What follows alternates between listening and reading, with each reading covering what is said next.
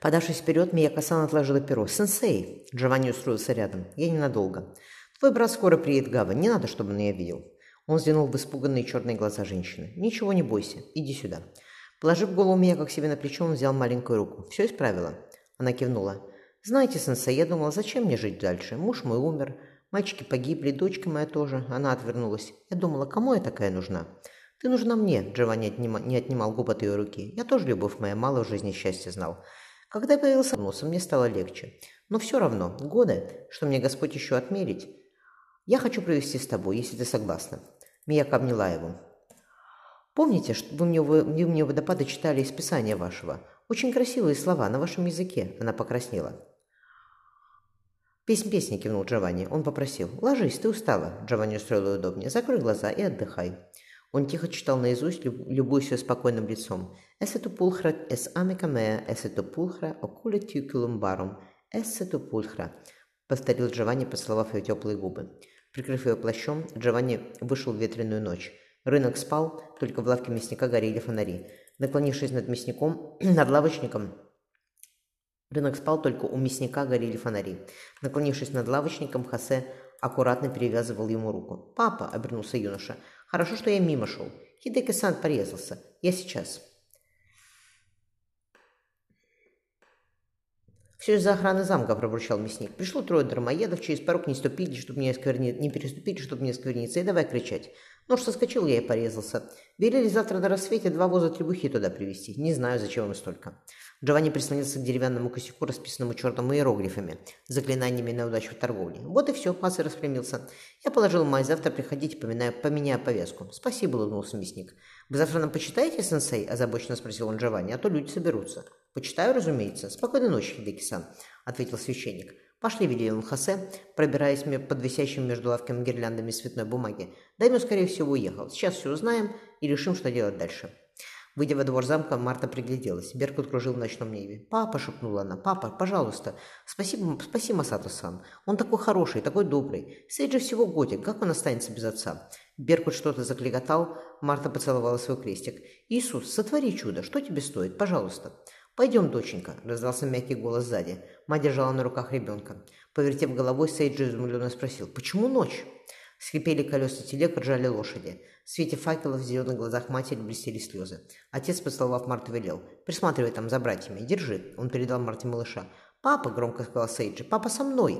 «Пожалуйста, доченька, садись в телегу. Святой отец уже там», – попросил Волк. Сейджи протянул к нему ручки. «Папа, сюда!» Марта спокойно сказала Тео. «Возьми Стефана и садись. Я сейчас». Отведя ее к крепостной стене, Волк шепнул по-русски. «Я не мог иначе, Федосеюшка. Прости меня, милая. Прости, пожалуйста». Волк, она взглянула в голубые глаза. Вот и морщины у него. 36 лет в начале лета исполнилось, но седины пока нет. Он белокурый, еще долго не будет видно. О чем это я, господи? Почти 20 лет, как мы встретились. Перекрестив его, она поцеловала такие знакомые губы. «Все, милая», — он прижал тело к себе. «Матушке твоей кланяйся от меня. Пойдем». Усадив жену в телегу, он подошел к переодетому крестьянину, крестьянину Масамуна-сан. «Спасибо». Даймё окинул, окинул его коротким взглядом. «Послезавтра на рассвете будь готов». «Буду», — усмехнулся волк.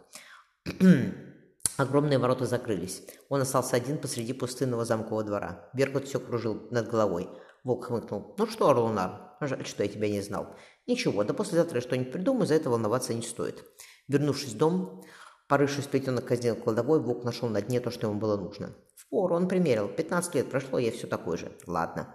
Волк размял длинные пальцы, пора тряхнуть стариной. Устроившись на прибрежных камнях, те отдала малыша Марте. «Погуляй, погуляй с ним, доченька, покачай его, он заснет сейчас». Проводив глазами хрупкую фигуру девушки, она наконец разрыдалась. «Я отвезу ее с детьми на корабль и сразу вернусь», — сказал видим священника Махаса. «Мы что-нибудь придумаем. Нельзя, чтобы он погибал. Зачем придумывать?»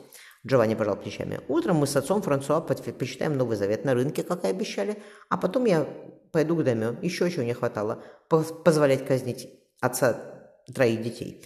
Отец Джованни, второй священник побледнел. Я прошу вас, не надо. Переводы. Ничего страшного, отец Франсуа хмыкнул Джованни. «С пастой у вас хорошо стало получаться, и с переводами получится. У меня как сан глаз зоркий, она поправит ошибки». Хосе молчал. Взглянув на него, Джованни уловил на лице сына тень улыбки. «Молодец, мальчик», — удовлетворенно подумал Джованни. «Я позабочусь о Мияко-сан, папа», — пообещал Хосе, — «а ты делай, что должен». И будь что будет, заверш... закончил адмирал, но пока Масата-сан здесь не появится, никуда мы не отплывем. Отец Франсуа, сеньор Хосе, вы уверены, что не хотите уехать с нами? Маленький священник твердо сказал, ни в коем случае. Мы попытаемся пробраться в Нагасаки, где больше христиан. Отправимся туда вместе с это, на них никто не смотрит, нас не заметит. «Идите-ка со мной, святой отец», — попросил адмирал. Они остановились у перевернутых рыбацких лодок. Вильям вздохнул, подал руку, Вильям вздохнув, подал руку Джованни. «Спасибо, святой отец. Может быть, он с надеждой взглянул на священника, вам удастся уломать даймё? Когда он ухмелялся мне в лицо на берегу, руки чесались его шпагой проткнуть. «Очень хорошо, что вы этого не сделали», — свардливо, свардливо сказал Джованни. «Иначе мы бы с вами сейчас не разговаривали». Взглянув на Тихое море, адмирал заметил. «Погода пока держится. Обратно хорошо пойдем». «Я и не знаю как». «Да и не надо», — ответил отец Джованни. «Хасе у меня взрослый, Хасе у меня взрослый, не страшно. А у них...» Он кивнул на изящную фигурку Мар... Марта, что ходила по кромке прибоя, укачивая брата. «Дитя грудное. Как можно его отца лишать?» «Все, отправляйте их на корабль.